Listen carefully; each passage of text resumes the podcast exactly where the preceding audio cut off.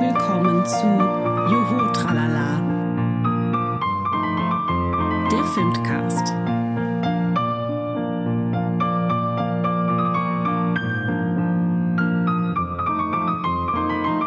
Ein Audio-Opernführer von und mit Dominik Frank und Christine Stein.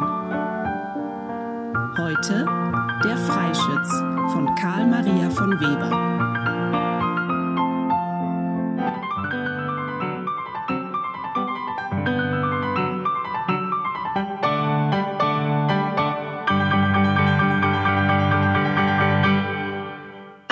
Herzliches Victoria, Victoria an äh, alle, die uns heute zuhören.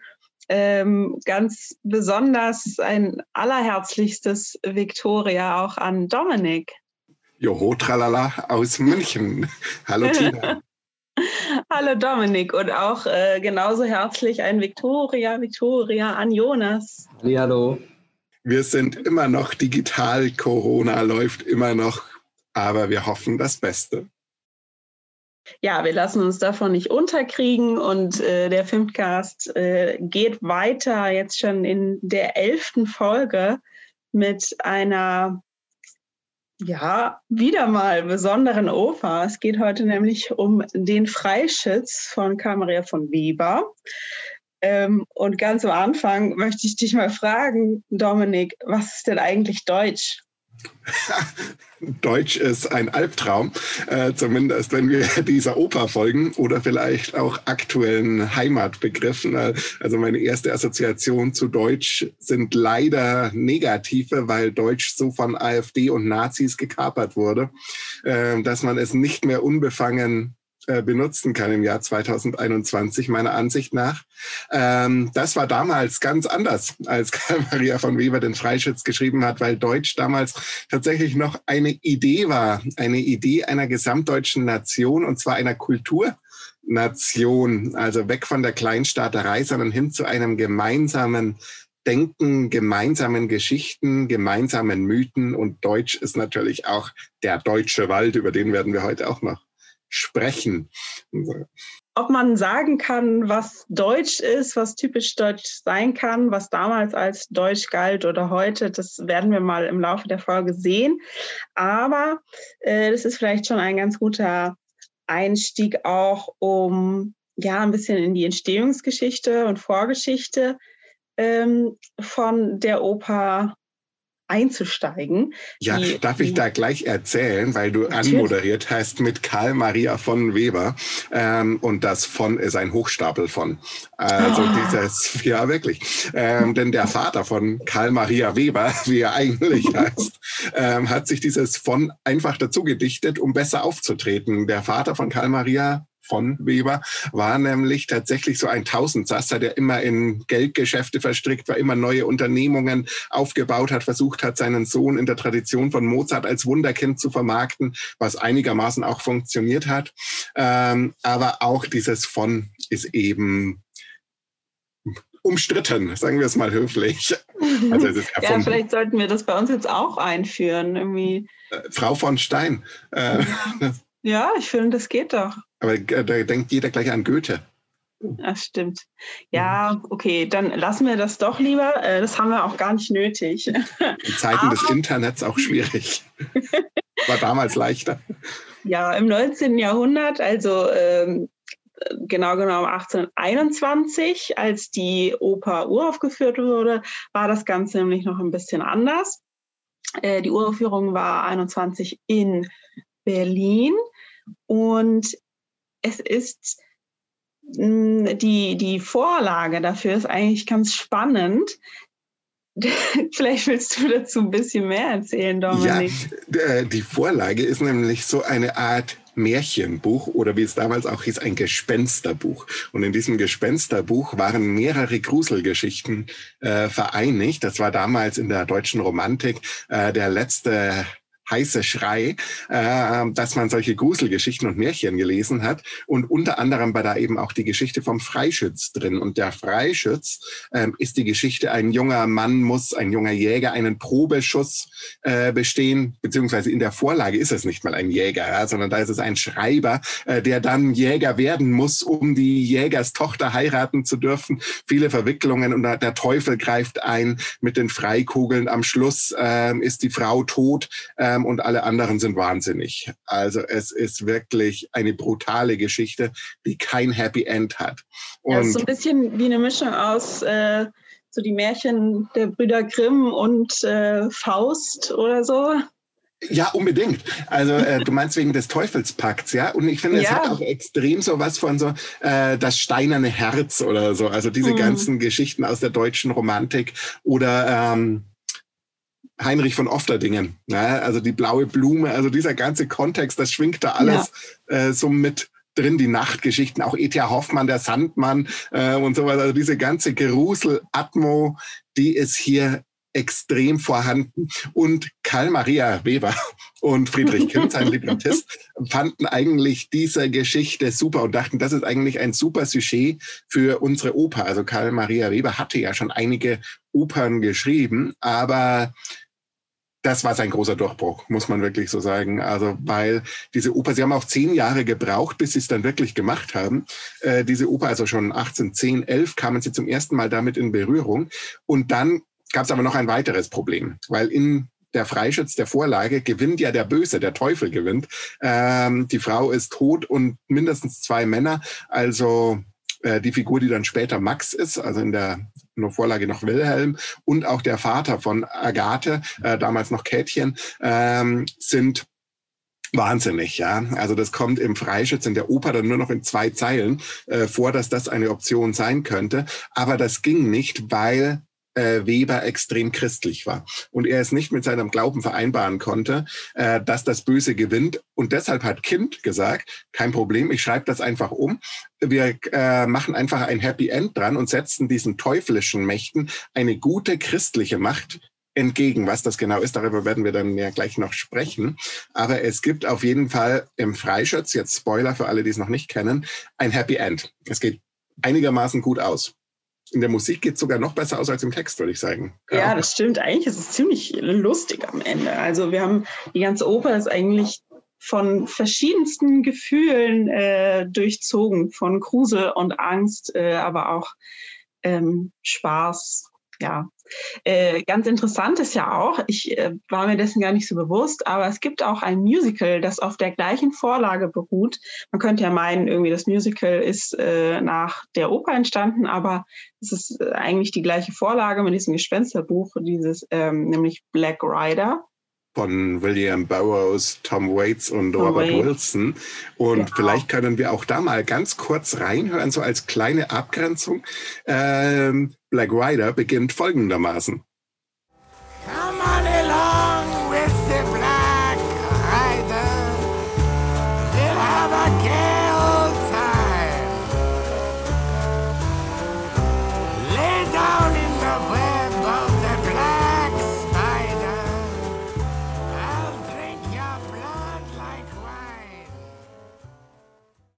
Ja, das war nicht Karl Maria von Weber, sondern natürlich Tom Waits. Ähm, bei Karl Maria von Weber singt der Teufel nämlich nicht. Das ist ganz interessant. Darauf werden wir auch gleich kommen, warum er nicht singt, aber er tritt zumindest auf. Aber erstmal, worum geht's denn in der Freischutz? Was ist die Storyline? Ja, also es beginnt eigentlich schon mit ähm, einer Niederlage von Max, dem Protagonisten. Max ist ein Jäger oder ein Jäger in Ausbildung, der gerne Agathe heiraten möchte. Agathe ist die Tochter vom Erbförster. Der hat nämlich von seinem Urahn eine Försterei geerbt, die äh, ihm überschrieben wurde äh, von einem Fürsten, weil er so gut äh, geschossen hat oder schießen konnte und einen Probeschuss ähm, bestanden hat. Aber daraus ist eben diese Tradition entstanden, dass nun Max als Nachfolger von Kuno, dem jetzigen Erbförster, muss auch einen Probeschuss bestehen. Und daran ist auch die Hochzeit mit Agathe geknüpft. Das heißt, er steht unter einem unglaublich großen Druck. Sein Lebensglück hängt an diesem einen Schuss und er hat gerade einfach eine Pechsträhne. Und wir beginnen in dieser Oper eigentlich genau äh, mit einer Szene, wo diese Pechsträhne wunderbar zur Geltung kommt, nämlich bei einem, ja, einer Art Schützenfest, äh, wo der Bauer Kilian sich beweist und siegt äh, und der eigentlich ja treffsichere Max, der ja Jäger ist, äh, kein einziges Mal getroffen hat.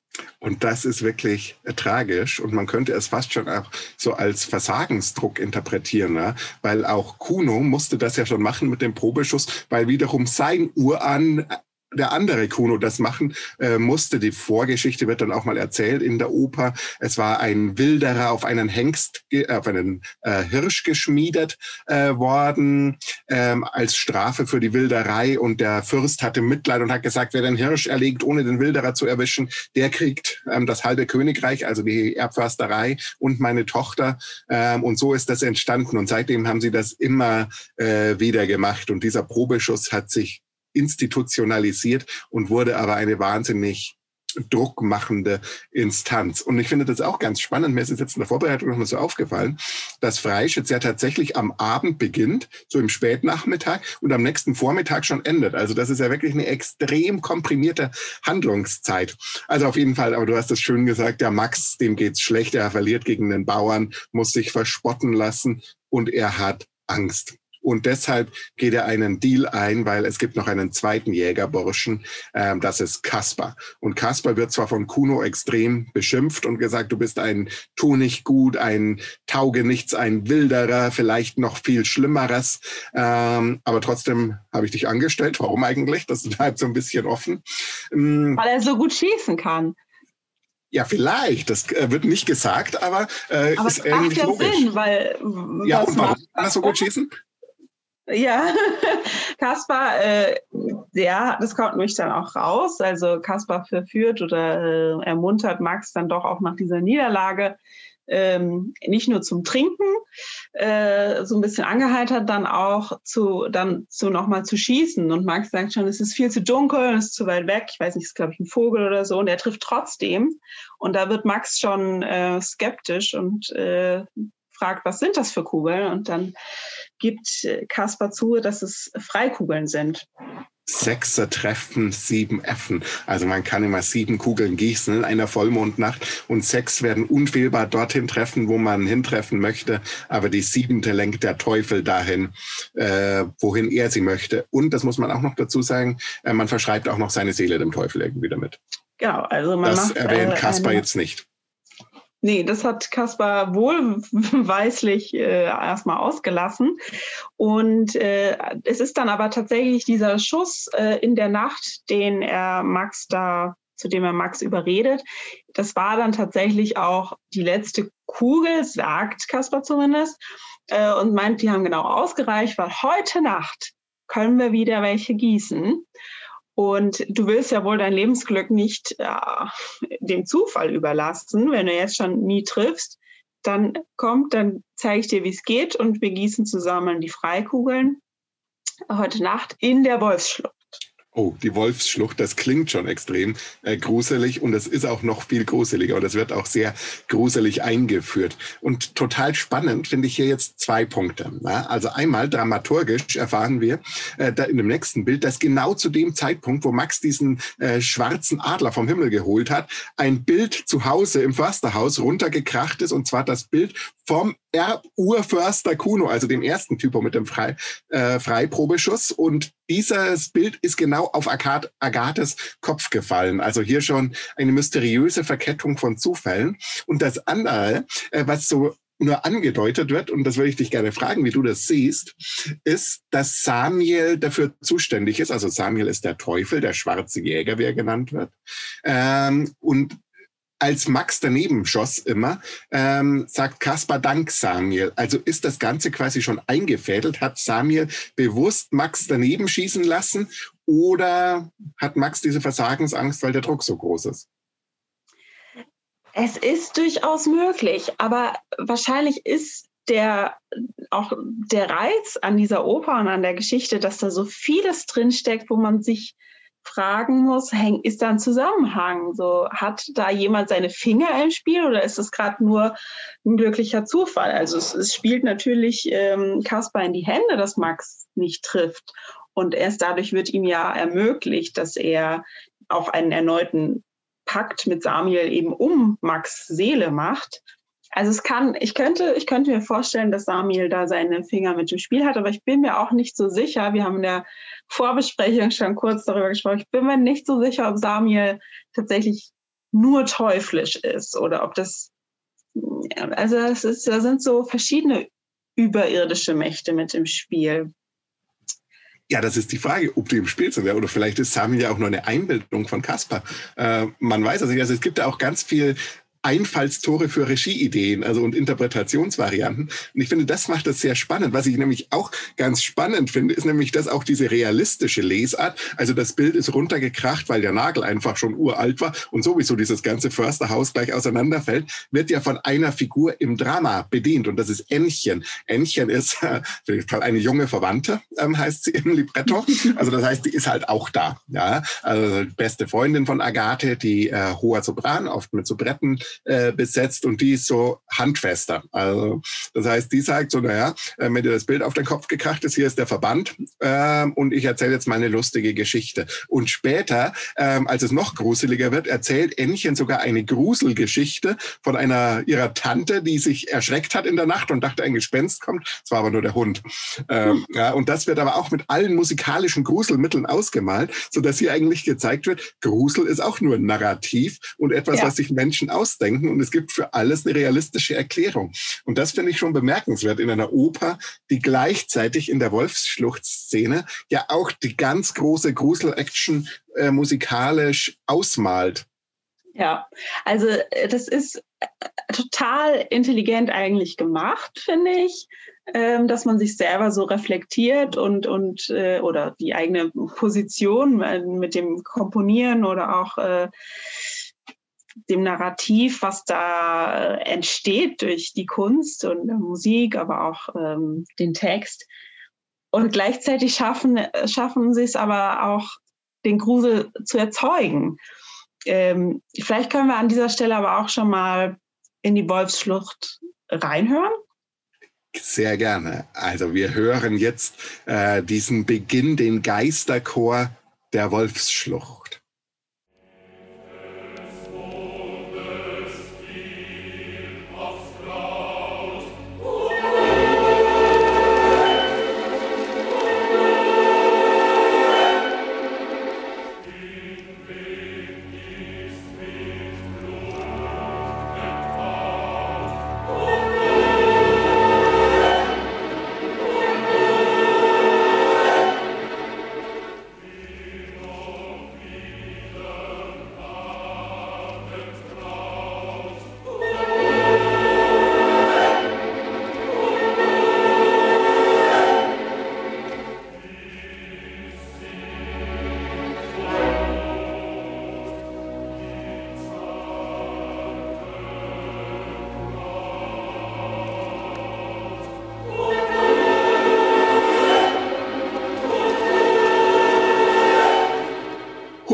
Das ist wirklich gruselig. ähm, ich hätte, ähm, ich, ich, hätte, ich habe gelesen äh, bei Kurt Dahle, dass er, er vertritt die These, dass spätere Komponisten hier ähm, gar nicht mehr Text komponiert hätten, sondern nur noch einzelne Töne für diese Geister, um es noch gruseliger äh, zu machen. Ähm, kann man so sehen, kann durchaus sein. Allerdings finde ich äh, hier, da es ja auch ganz speziell um die Braut geht, äh, finde ich hier die textliche Verknüpfung auch schon äh, wichtiger als die Dahlem sieht. Da sagt der Text ist egal. Also ich glaube schon, dass das hier sehr bewusst gesetzt ist, weil ja auch vor allem dann auch mit dem Bild der Schreckensvision von Agathe, die in den Fluss stürzt, Max in die Wolfsschlucht äh, gelockt wird. Aber vielleicht hören wir da gleich gegengeschnitten mal, wie Ännchen ihre Pseudogruselgeschichte äh, erzählt.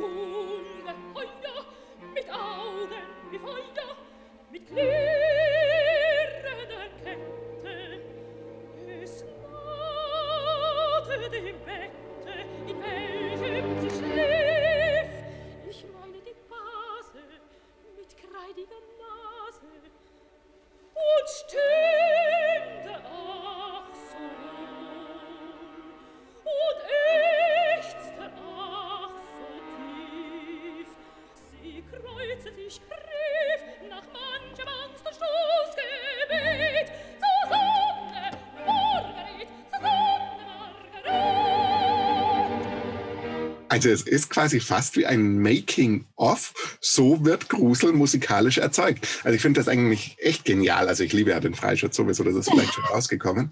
Ähm, aber ich finde das Libretto extrem gut mit seinen ganzen Bezügen. Deshalb Vorsicht, zu viel zu streichen, ähm, liebe Regie-Teams, weil man macht da auch viel kaputt, wenn man da zu viel äh, streicht oder nimmt zumindest viele Aspekte raus. Ähm, aber auch genial, wie Weber das in der Komposition dann nochmal verstärkt und illustriert. Also das ist echt äh, sehr gut. Naja, also auf jeden Fall, jetzt waren wir schon in der Wolfsschlucht. Ähm, Max war doch kurz bei Agathe. Es gab einige Verwirrungen. Agathe hatte Angst, aber sie gießen diese Freikugeln ähm, unter großem Getöse. Es werden alle musikdramatischen Mittel benutzt, um diese Schrecklichkeiten auszumalen. Ja, also es fängt erst ganz harmlos an mit Getier, das auf dem Boden krabbelt, dann rennt ein wilder Eber durchs Bild. Auf einmal treten ähm, das wilde Heer, also die Geister von Soldaten auf. Es wird richtig gruselig, bis wirklich im wahrsten Sinne diese Schluchtwände zusammenzustürzen drohen und man nicht mehr weiß, wo vorne und hinten ist. Also wir haben hier wirklich eine Musik, die Handlung eins zu eins illustriert und vorgibt. Und das klingt so.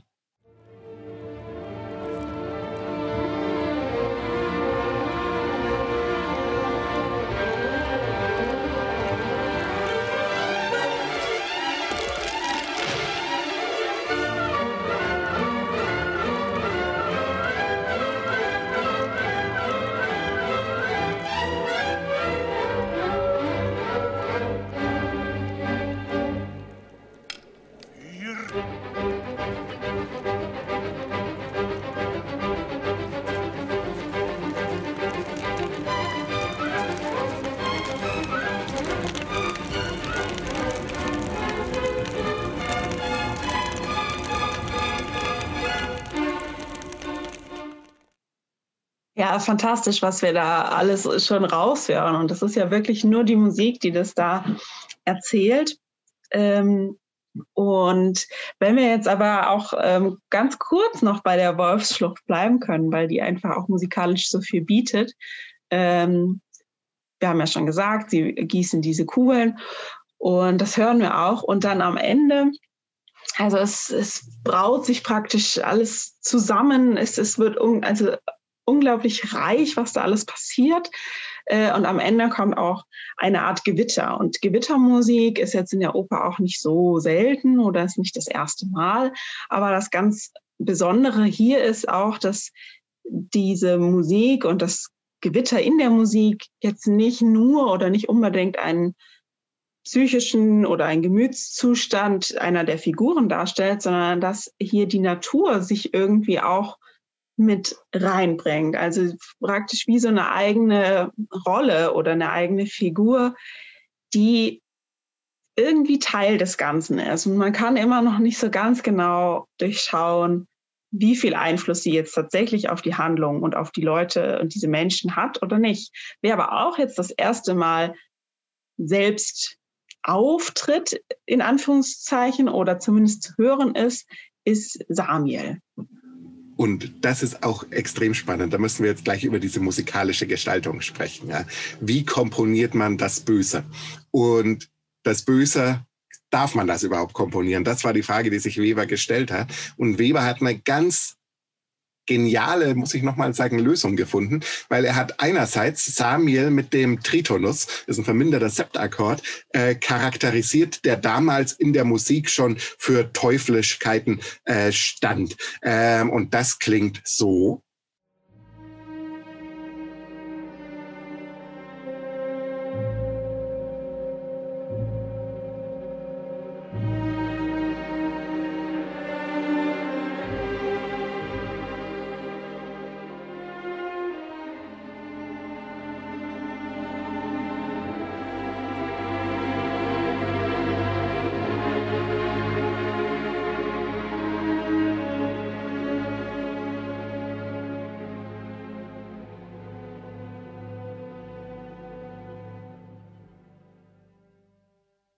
Und das galt damals als nicht singbar. Also natürlich kann man es singen, aber damals war das völlig ausgeschlossen, dass das jemand singen würde. Ähm, wäre ja völlig atonal schon gewesen. Und deshalb ist Samuel eine Sprechrolle. Das heißt, wir haben einmal im Orchester diesen teuflischen Akkord und wir haben einen Schauspieler, der auf der Bühne spricht. Und zwar nicht mal viel, weil das ähm, ist wieder ein Element, das wir auch in jedem James Bond-Film äh, wiederfinden können. Äh, die Bösen reden entweder extrem viel oder ganz wenig. Ähm, und Samuel ist einer dieser Bösen, die ganz wenig äh, reden. Und ich glaube, das war eine gute Entscheidung, weil wenn Samuel einen riesen Monolog halten würde, würde das wahrscheinlich seiner Unheimlichkeit eher schaden. Grundsätzlich kann man auch äh, da sagen, dass ja eigentlich dieser so Einfluss, Macht und auch vor allem Bösartigkeit wird ja nicht durch die eigentlichen Figuren erzeugt, sondern meistens durch die Reaktionen und Erzählungen der anderen Figuren. Mhm. Äh, also auch da merken wir schon ähm, eigentlich der, den Einfluss, den Samuel hat, den merken wir vor allem auch an Caspar. Oh ja. Und Kasper ist ja selber eine ganz getriebene Figur, also eigentlich eine psychologisch hochinteressante Figur. Und zum Spielen wird manchmal so ein bisschen als Klischee-Bösewicht äh, abgestempelt. Aber eigentlich, wenn man sich das vorstellt, in was für eine psychische Drucksituation er gesetzt wird, ja, also wenn er jetzt nicht innerhalb von diesen drei Jahren, die immer so ein Pakt mit dem Teufel läuft. Das haben wir vorher gar nicht erwähnt. Also für alle, die keine Erfahrungen mit Teufelspakten haben, es geht immer drei Jahre. Ähm, und wenn man in diesen drei Jahren nicht eine andere Seele dem Teufel opfert, ist man selber dran. Also das heißt, das ist eine Drucksituation, die der von Max eigentlich in nichts nachsteht, sondern vielleicht noch viel krasser ist. Äh, also auch wieder psychologisch extrem vielschichtig gemacht. Na, es ja. geht gut aus, die Glocken läuten, ähm, auch die Glocken als christliches Symbol. Und in den meisten Inszenierungen ist jetzt Pause. Ähm, außer das Wolfsschluchtbühnenbild ist so aufwendig, dass man die Pause vorher machen musste, äh, um es aufzubauen. Das könnte auch passieren. Ähm, ja. Und es erinnert man hat auch so theaterpraktische Aspekte. Aber über die Inszenierung der Wolfsschlucht müssen wir dann eh gleich noch äh, sprechen, wie man das machen kann. Aber erstmal zur Handlung zurück. Es geht weiter am nächsten Morgen. Ähm, Brautjungfern stehen schon bei der Agathe und Ännchen vor der Tür. Ähm, sie singen ein schönes Volkslied, das jeder kennt. Wir winden dir den Jungfernkranz. Ähm, und Ännchen bringt die Schachtel mit der Brautkrone und, oh Schreck, es ist keine Brautkrone, es ist eine Totenkrone. Oh nein, ja. ein schlechtes Omen. Also das ist ähm, ja schon wieder so ein Fall für die möglichen über, überirdischen Kräfte oder einfach nur Zufall. Wie äh, Entchen sagt, da hat wohl jemand das verwechselt. ja, Kein genau. Wunder, die Verkäuferin ist auch halb blind. Natürlich pragmatisch. Ja. Aber alle erschrecken sich erstmal. Wobei man auch sagen muss, Agathe reagiert dann ja auch ganz cool und sagt, bindet mir einen Jungfernkranz oder einen Brautkranz ist es dann ja ähm, aus den geweihten Rosen, aus den weißen Rosen, die sie nämlich vom Eremiten bekommen hat. Und das ist hochinteressant, weil diese Szene, in der sie diese äh, weißen Rosen vom Eremiten kriegt und bei ihm betet und die beiden sprechen, die Szene gibt's im Libretto, die hat aber Weber nicht komponiert, weil er dachte ähm, und sich zusammen mit Kind dann dafür entschieden hat, es ist viel effektvoller, wenn wir direkt bei diesem Schützenfest einsteigen, als mit so einer kontemplativen Szene. Das heißt, ähm, diese Rosen kommen uns jetzt erstmal vor, wenn wir die Oper sehen, wie so ein Bitte was? Welche weißen Rosen? Von denen haben wir ja noch nie was gehört. Also so ein relativ unmotiviertes Element. Eigentlich würde, wäre es mit denen losgegangen. Aber Agathe trägt jetzt also diesen weißen Kranz auf dem Kopf und jetzt ist Probeschuss, Freischussszene. Und der Fürst ist da, Ottokar heißt er, ähm, Kuno ist da, Agathe, Entchen sind da, Kaspar ist irgendwo den... Die sind noch nicht da. Die sagen nee, die nämlich, die warten auf und sagen, ja, die Braut ist ja noch nicht da. Und dann sagen sie, naja, äh, der arme Bräutigam, lass uns nicht warten, der soll jetzt seinen Progeschuss machen, nicht, wenn Agathe kommt, dann ist er noch noch aufgeregt. noch nervöser. Wieder ein Zeichen für die psychoanalytische Leser. ja, vorher haben wir dann aber auch schon erfahren, dass äh, Kaspar mehr oder weniger gezwungen war oder sich hat verleiten lassen, seine Freikugeln schon zu verschießen. Also Kaspar und Max haben, haben sie ähm, brüderlich aufgeteilt. Max hat vier bekommen, Kaspar hat äh, drei genommen. Und äh, natürlich, Max wollte auch schon den, den Fürsten Ottokar vorher beeindrucken und hat natürlich dann auch seine Kugeln schon bis auf die vierte verschossen. Und das war dumm. Das war nicht so klug, ja, weil ähm, also Kaspar hat auch zwei verschossen und weigert sich dann, ihm seine dritte zu geben. Äh, und dann schießt er sogar noch seine letzte in den Boden, sodass Max nichts anderes mehr übrig bleibt, als die siebte Freikugel ähm, zu nehmen. Also natürlich hätte er auch eine normale Kugel nehmen können, aber wahrscheinlich ist er schon so davon überzeugt, dass er eh nicht treffen kann und wird, dass äh, er nur noch diese Option sieht, die siebte Kugel einzusetzen. Und die ist, wie wir wissen, äh, eben in der Hand von Samuel und die darf er lenken, wie er möchte. Genau, das finde ich auch ähm, eigentlich so ein bisschen so ein Vertragsproblem äh, in diesem Teufelspakt. Weil eigentlich müsste doch jeder, also wenn es nicht dieses Drei-Jahre-Ding äh, gäbe, würde doch jeder sagen, gut, dann schieße ich halt nur sechsmal.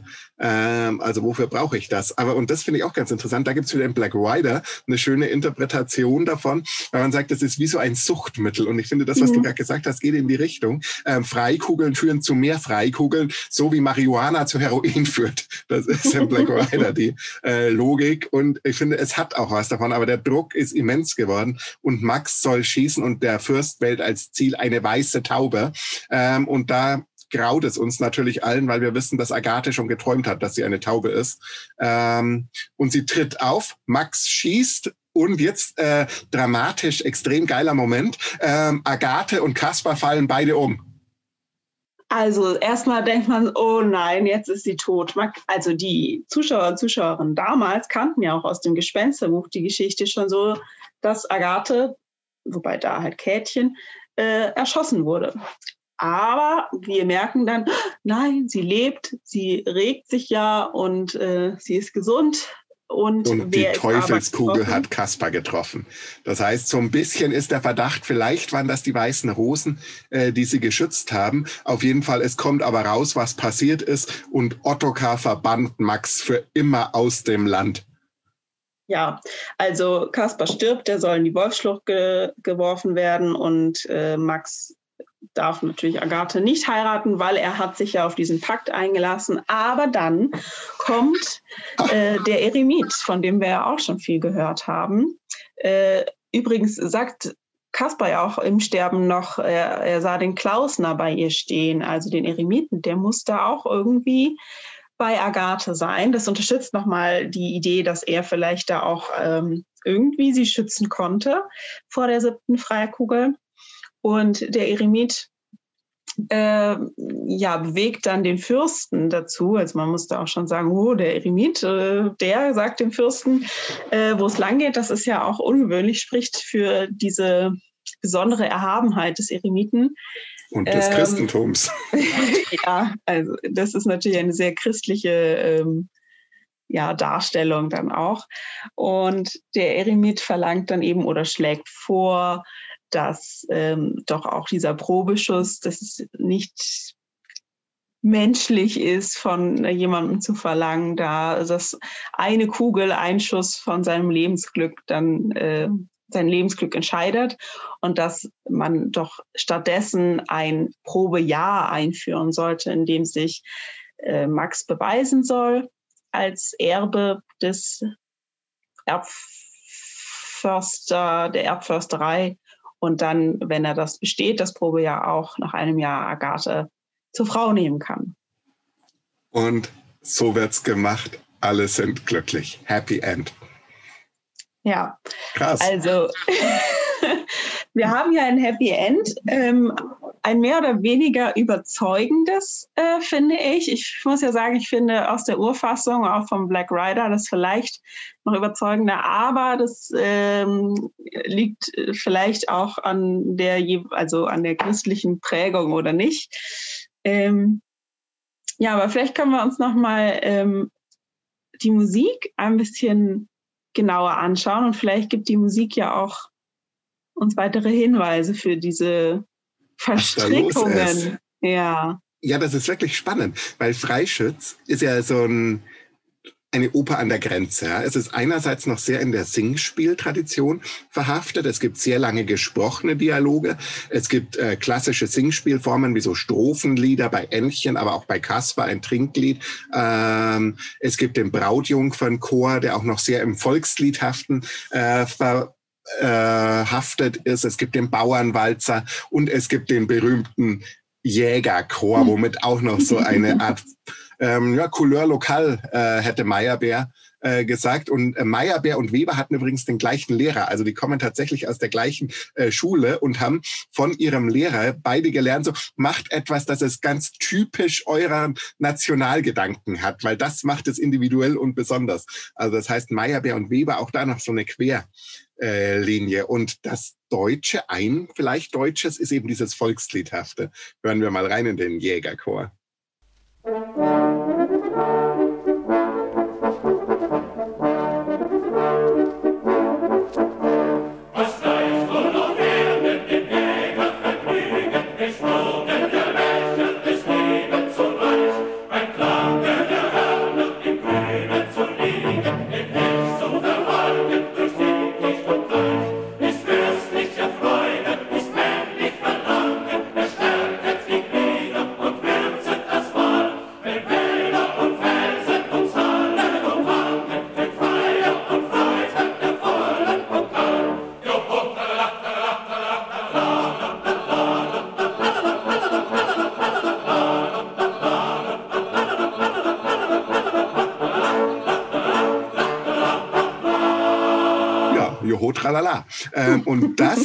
Kombiniert Weber aber, und das ist das Tolle, mit Musikdrama. Das heißt, wir haben Szenen, in denen ganz psychologisch eindeutig mit ganz vielen Formwechseln ähm, die Psychologie der Figuren musikalisch ausgemalt wird. Also wir haben die große Szene von Max durch die Wälder, durch die Auen, ähm, diese schöne Erinnerung, die dann kippt, mich bedrängen dunkle Mächte, ähm, das Schicksal, äh, was ist der Spott? Ich habe es gerade nicht ganz auswendig drauf, das Zitat.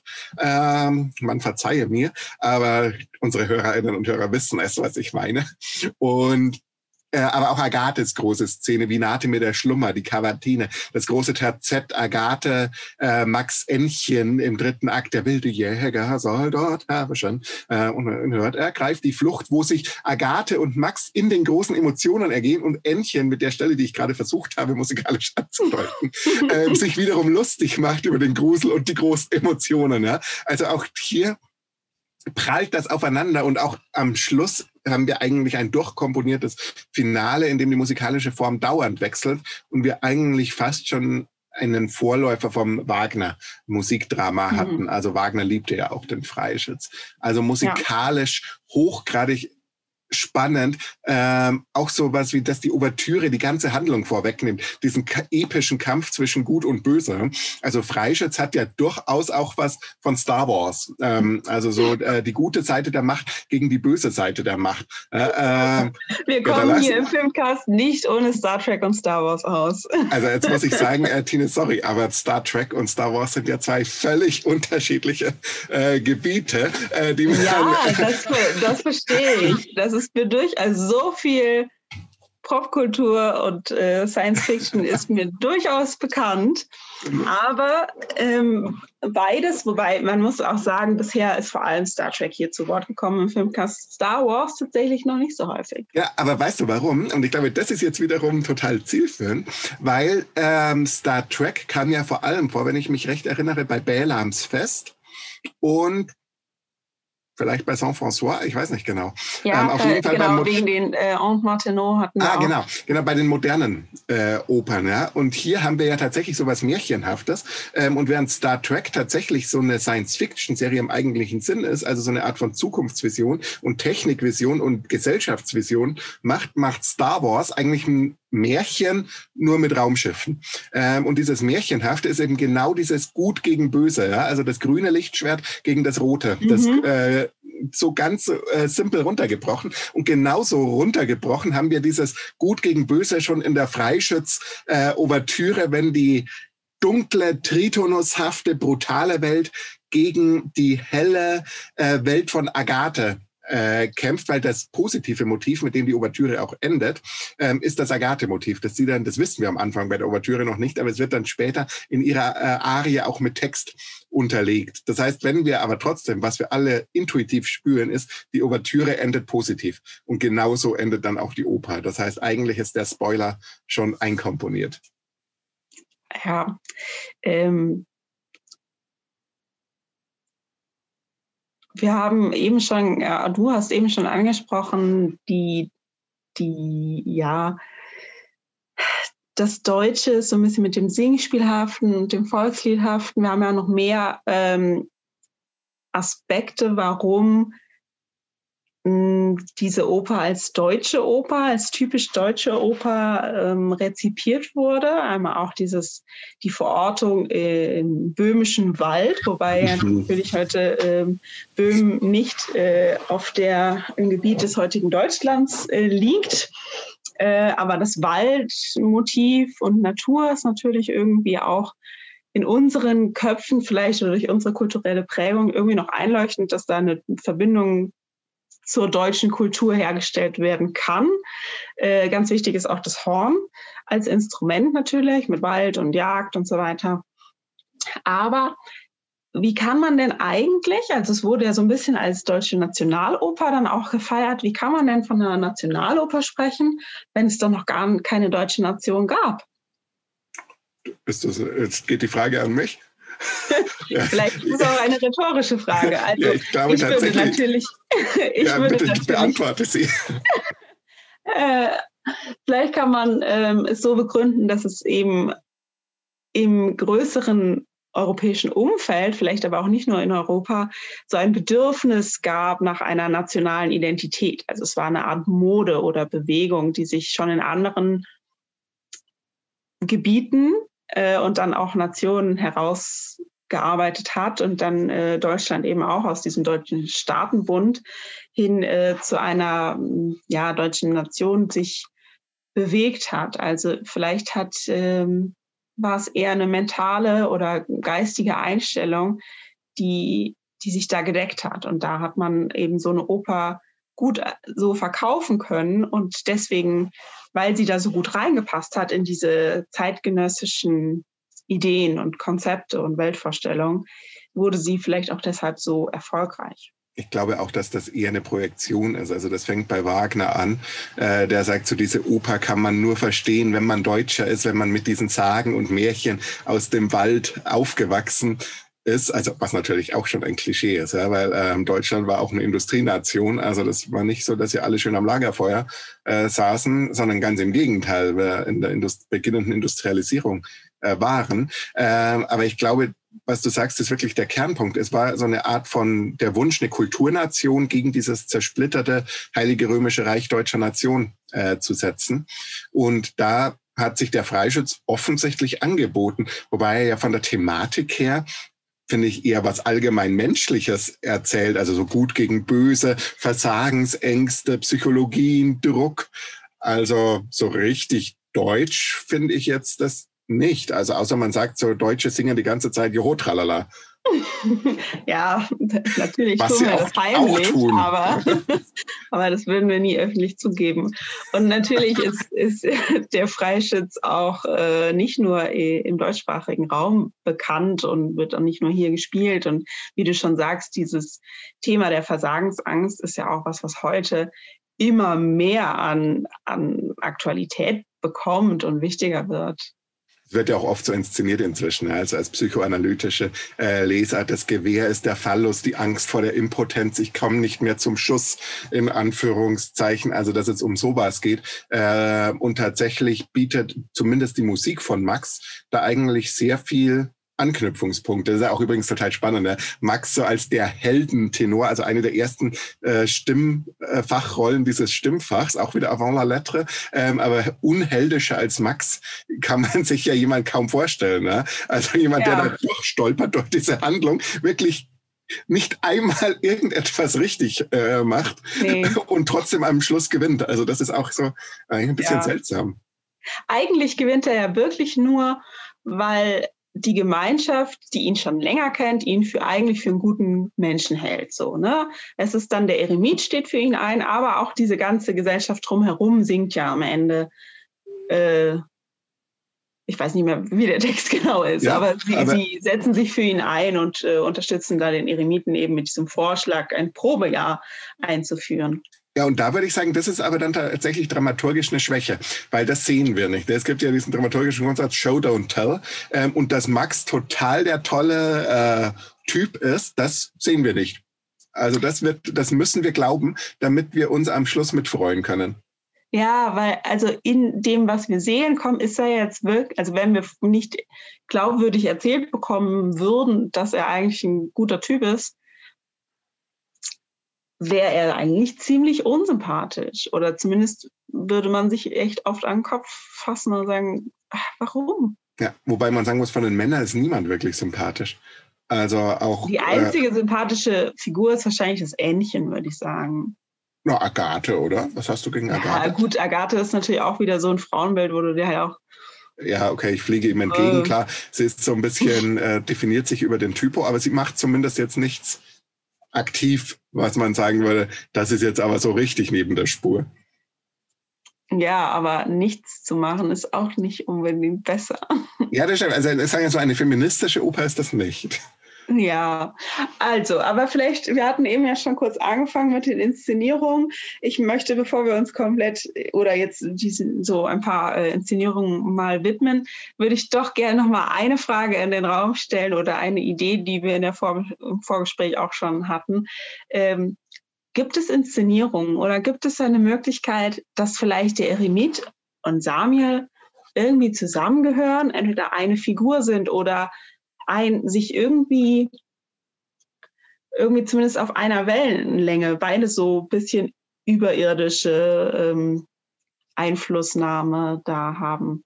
Mhm, also spannend. Also ich habe es zumindest noch nie gesehen in der Inszenierung. Aber was würde es heißen? Naja, es hieße, also für mich hieß es, dass eben Samuel nicht so der rein Böse ist. Da hatten wir ja auch schon mal gesprochen, warum trifft dann am Ende die Kugel Kaspar und nicht Agathe, dann ist ja eben die These vielleicht, weil der Eremit sie irgendwie schützt mit diesen Rosen oder so und vielleicht ist so ein göttlicher Schutz. Ähm, aber dann könnte immer noch die Kugel irgendwo einschlagen und dass dann genau der Bösewicht ähm, oder derjenige, der den anderen übel will, getroffen wird, könnte man ja auch sagen, okay, das ist so ein hat so eine Richterfunktion ein bisschen. Mhm. Oder äh, Samuel nimmt, was er kriegen kann und Kaspar ist aufgrund seines Deals mit ihm äh, die einzige Person, über die das Christentum, also in der Funktion des Eremiten und der Gesellschaft, keine Macht hat. Aber müsste das Samuel nicht schon von Anfang an wissen, als der Plan noch war, dass sie Max dazu bringen, Agathe zu erschießen? Da müsste Samuel doch schon wissen, nee, das klappt eh nicht, weil Agathe ist total gläubig und die wird meine Kugel nicht treffen. Das war vielleicht leichtsinnig. Ja. nicht, äh, ein nicht zu Ende gedachter Plan. Aber ich glaube Oder tatsächlich. Samuel lässt, lässt Kaspar einfach ins offene Messer laufen und weiß, dass es nicht funktioniert, lässt Kaspar aber einfach mal machen. Oder er aber denkt, er wenn es funktioniert, sagen, Samuel hat ja nichts zu verlieren. Ja, stimmt auch wieder. Naja, eigentlich hat er doch, er hat was zu verlieren. Weil würde alles nach Plan laufen, würde er nämlich Max Seele bekommen und die von Kaspar, weil die von Kaspar gehört ihm ja eh schon. Und so kriegt er mhm. nur Kaspar. Also vielleicht ist Samuel halt auch gar nicht so nicht so der reine Teufel, sondern vielleicht ist es auch irgendwie, wir wissen es nicht. Vielleicht sind beide äh, Figuren, aber auch äh, nur Hirngespinste der Protagonisten, oder? Ja, also das ist tatsächlich, die Frage ist tatsächlich ja, wie man inszenatorisch mit umgeht, ja? Ähm, ja. weil, also es gibt zwei Inszenierungen, die eigentlich damit äh, arbeiten. Einmal von Peter Konvitschny in habe in, in meinem Notizen steht Hamburg, aber ich glaube, es könnte auch Berlin gewesen sein. Ich weiß es leider nicht, gerade nicht genau. Ähm, also auf jeden Fall Freischütz von Peter Konvitschny. Die, und die Inszenierung funktioniert so, dass am Schluss, nachdem Ottokar, der Fürst, Max verbannt hat und es so aussieht, als wäre jetzt alles zu Ende, ähm, der Vorhang fällt. Und auch die Musik macht ja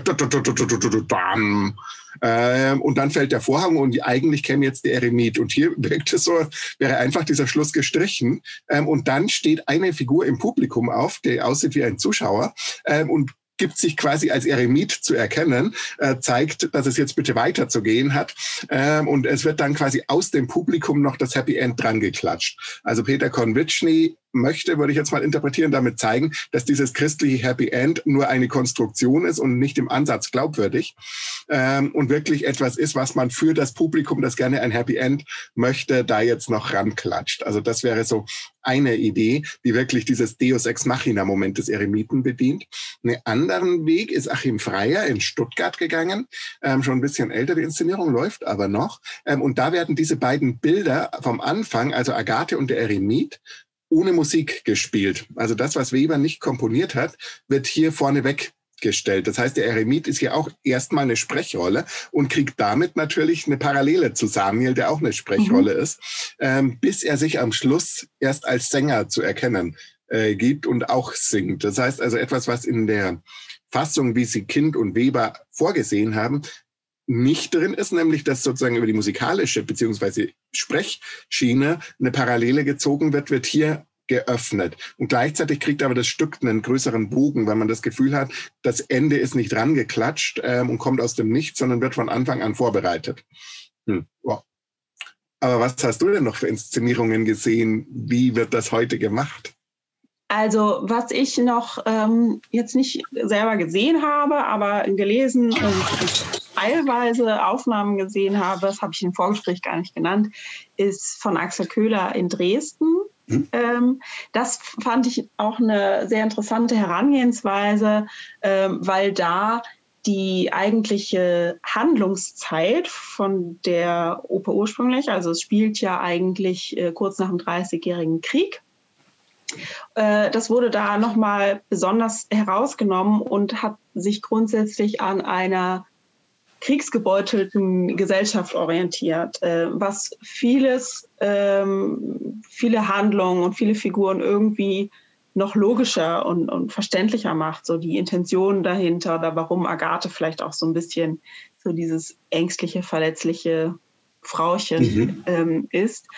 Und ähm, ja, auch, auch mm, es wird dann im Bühnen- und Kostümbild auch durchaus verschiedene, also keine ganz klare historische Zeit oder verschiedene historische Zeiten auch ähm, zitiert. Äh, es ist jetzt nicht so ganz historisch wie nach dem Dreißigjährigen Krieg, sondern auch durchaus ähm, Krieg Krieg im, im 20. Jahrhundert äh, spielt da eine Rolle. Das finde ich ganz, ähm, finde ich ein super Ansatz, äh, auch nachvollziehbar. Ein Ansatz, der mir jetzt nicht so zugesagt hat, äh, was ich auch gesehen habe, ist ähm, Wiener Staatsoper. Äh, Inszenierung von äh, Christian Räth, ich glaube von 2018, also was aktuelleres auch. Da wird äh, diese Assozi Assoziation mit dem Leistungsdruck und Versagensangst von Max ähm, sehr konkret, konkret äh, um übersetzt. Ähm, nämlich ist Max da kein Jäger oder äh, Jägersbursche, sondern er ist ein Komponist. Ähm, ganz lustig oder interessant finde ich die Verbindung, weil es ein Zitat äh, gibt oder äh, Weber in einem Brief geschrieben hat, äh, der Freischütz war ein Volltreffer Mhm. Äh, oder ja, irgendwie so, also so ein Zitat, was auch diese Oper mit einem Schuss in Verbindung setzt. Äh, und von daher, ja, ich, ich verstehe die Idee, aber für mich gibt die Idee nicht wirklich ein Inszenierungskonzept her. Und ich finde auch die mhm. Umsetzung mhm. da, es funktioniert an ganz vielen Stellen für mich nicht. Ähm, und es ist auch nicht wirklich, es ist nicht konsequent umgesetzt und es ist irgendwie immer ein Störfaktor. Und dann manchmal denke ich mir, vielleicht ist diese, diese Möglichkeit, diese Assoziation, die Max der Jäger äh, aufmacht, vielleicht reicht es, wenn das im Publikum passiert, dass man sich auch vorstellt, okay, es könnte auch einen Max den Komponisten geben, der irgendwie so unter Leistungsdruck steht. Oder ja, die Gesellschaft setzt auch Max den, weiß ich nicht, unter Druck. Ähm, den wissenschaftlichen Mitarbeiterin. Den wissenschaftlichen Mitarbeiter oder den Studenten oder weiß ich nicht. Aber ähm, genau, also kann man sich auch mal anschauen. Für mich hat es nicht funktioniert, aber vielleicht findet irgendjemand das ja auch ganz gut. Ich möchte abschließend noch auf das äh, Thema Wolfsschlucht inszenieren eingehen, weil das ist natürlich in modernen Inszenierungen immer ein Riesenproblem. Wie geht man mit diesem Grusel um? Also es gibt ja wunderbare alte Aufnahmen, zum Beispiel aus Hamburg, diesmal bin ich mir sicher aus Hamburg, wo dann wirklich so B-Movie-hafte Schreckgespenster da auftauchen äh, und das Ganze wunderbar cheesy ist, also für Freunde von B-Movies und so Trash-Horror äh, ein Fest. Aber wie macht man das heute äh, seriös auf der Opernbühne, damit das nicht lächerlich wirkt. Weil einmal habe ich gesehen in einer Inszenierung, ältere Inszenierung in München, mit einer schrägen Bühne, dass in der Wolfsschlucht so Totenköpfe aufgebaut wurden in so einem Kreis, in dem dann die Freikugeln gegossen wurden. Und leider ist dann Kaspar an einer der Totenköpfe gestoßen. Der Totenkopf ist so die ganze Rampe runtergekullert und man hat schon gesehen, oh Gott, er kommt immer näher dem Kontrabassisten da unten und er hat genau den armen Kontrabassisten am Kopf getroffen, was natürlich extrem weh tat offensichtlich, ähm, weil das schon massiv war. Andererseits aber natürlich zu einem Riesenlacher im Publikum geführt hat und der mhm. ganze Grusel und die ganze Idee der Wolfsschlucht war dahin. Und ja, das, also statt Grusel fürs Publikum war es dann nur noch eine Horrorvorstellung fürs Orchester. Ja, der arme Kerl. Das ist, aber er hat dann weitergespielt, also ich hoffe, es ging irgendwie dann. Ja, aus. herzliche Grüße an diesen äh, Kontrabassisten. Wir hoffen, es geht ihm gut. Aber trotz aller Herausforderungen, ich glaube, das wurde klar in unserem Gespräch, wirklich eine Oper, in der extrem viel drinsteckt, die musikalisch, aber auch textlich enorme Interpretationsräume bietet. Und ich freue mich total, dass die jetzt bald hier in München in der Staatsoper Online-Premiere gerade hat, am uh. 13. Februar in der Inszenierung von Dimitri Tschernjakov, auf die ich mich sehr freue. Ich bin schon sehr gespannt. Also wenn ihr den Podcast hört, dann könnt ihr die schon on demand gucken. Oder vielleicht, wenn ihr spät dran seid, mit Hören dann schon wieder nicht mehr. Aber dann läuft sie vielleicht schon wieder live. Also wir sind sehr gespannt darauf. Und wir freuen uns total aufs nächste Mal, weil nächstes Mal haben wir einen ganz besonderen, tollen neuen Gast dabei. Ja, das wird äh, auch eine wunderbare Folge. Wir sagen noch nicht, um wen es sich handelt und worüber mhm. wir sprechen, aber es wird hoffentlich ähm, für mich eine genauso große Freude wie diese Folge. Es war äh, wie immer sehr unterhaltsam und anregend und äh, eine Freude mit euch beiden, Dominik und Jonas. Und ich danke euch ganz herzlich. Bis zum nächsten Mal. Tschüss. Eine FIMT 2021 Produktion.